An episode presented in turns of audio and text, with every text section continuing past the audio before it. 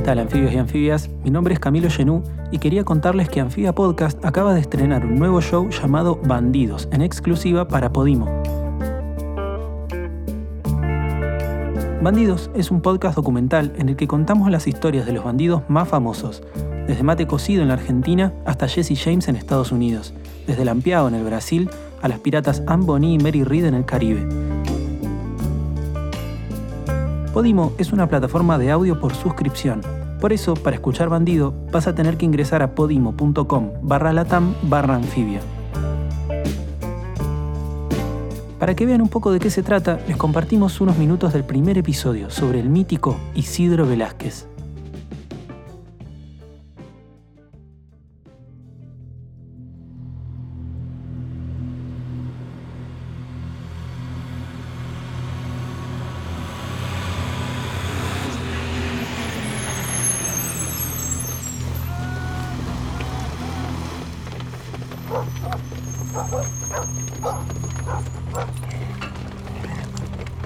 En una movilización sin precedentes, el 4 de julio de 1967, en la zona del Apachito, el jefe de la policía de la provincia, el capitán Aurelio Acuña, dispuso de 800 policías, bien armados y con perros, que cortaron caminos, tomaron poblados, rastrillaron picadas y pajonales.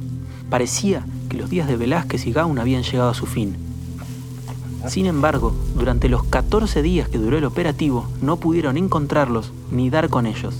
Los días pasaban y las tropas hambrientas, desorientadas y sometidas a las inclemencias del monte se terminaron replegando sin lograr capturarlos.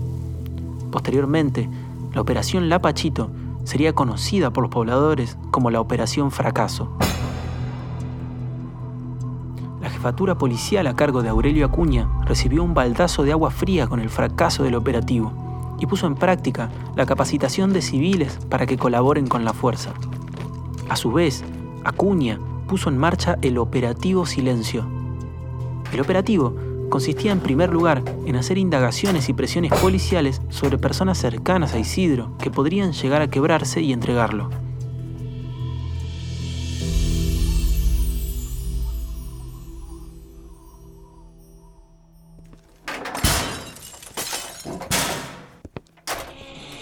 Luego de semanas de presiones, encarcelamientos injustificados y amenazas de todo tipo, Aurelio Acuña dio con sus colaboradores, el cartero Ruperto Lula Aguilar y la maestra Leonor Chuchi Marianovich. La orden era simple y clara. La policía le pidió a la maestra y al cartero que el viernes primero de diciembre se encargaran de llevar a Isidro y a Gauna desde Kitilipi hasta Machagay. Nada más ni nada menos. El único detalle que olvidó mencionar el capitán Acuña era que ellos los estarían esperando.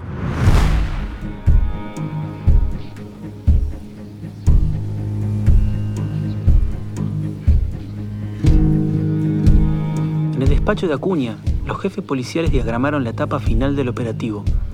Tenían sobre el escritorio los datos y detalles precisos de los últimos pasos de los Velázquez.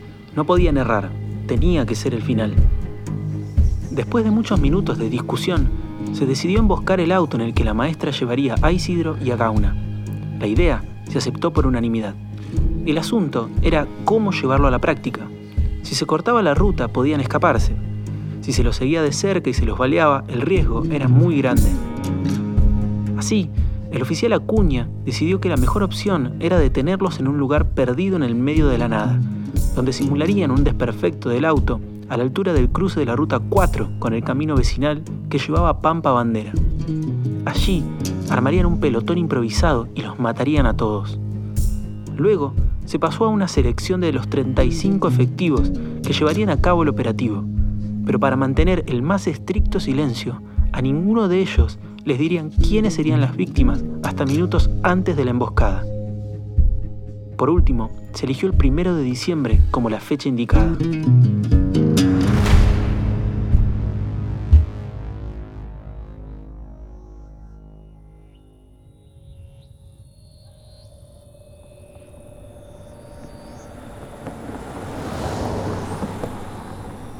La ruta estaba tranquila.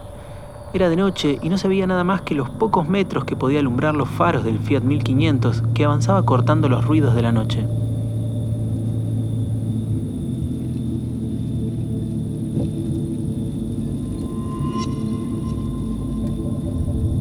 El Fiat tomó una curva de la ruta nacional número 18 y se metió en un camino plagado de árboles y arbustos al costado del camino.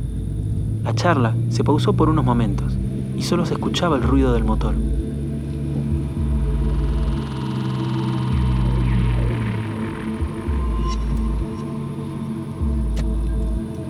La mirada de Isidro se perdió en el horizonte y con él sus pensamientos comenzaron a volar, atados a algunas de las lucecitas pequeñas de esas casas que se veían en la oscuridad del monte. De repente, el auto comenzó a bajar su velocidad y Lula rápidamente informó que iban a parar para ver qué podía hacer.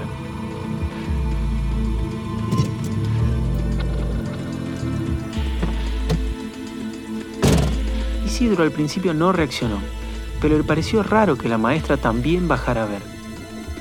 Isidro comenzó a sospechar. Salió de su trance y vio cómo la maestra y el cartero se arrojaron al suelo. Y de pronto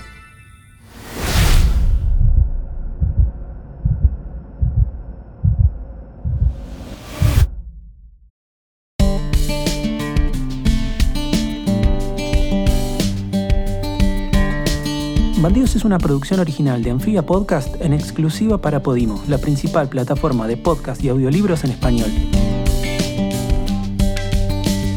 Por último, un dato clave. No te olvides de ingresar a podimo.com barra latam barra anfibia para escuchar Bandidos y obtener tres meses de suscripción al precio de uno.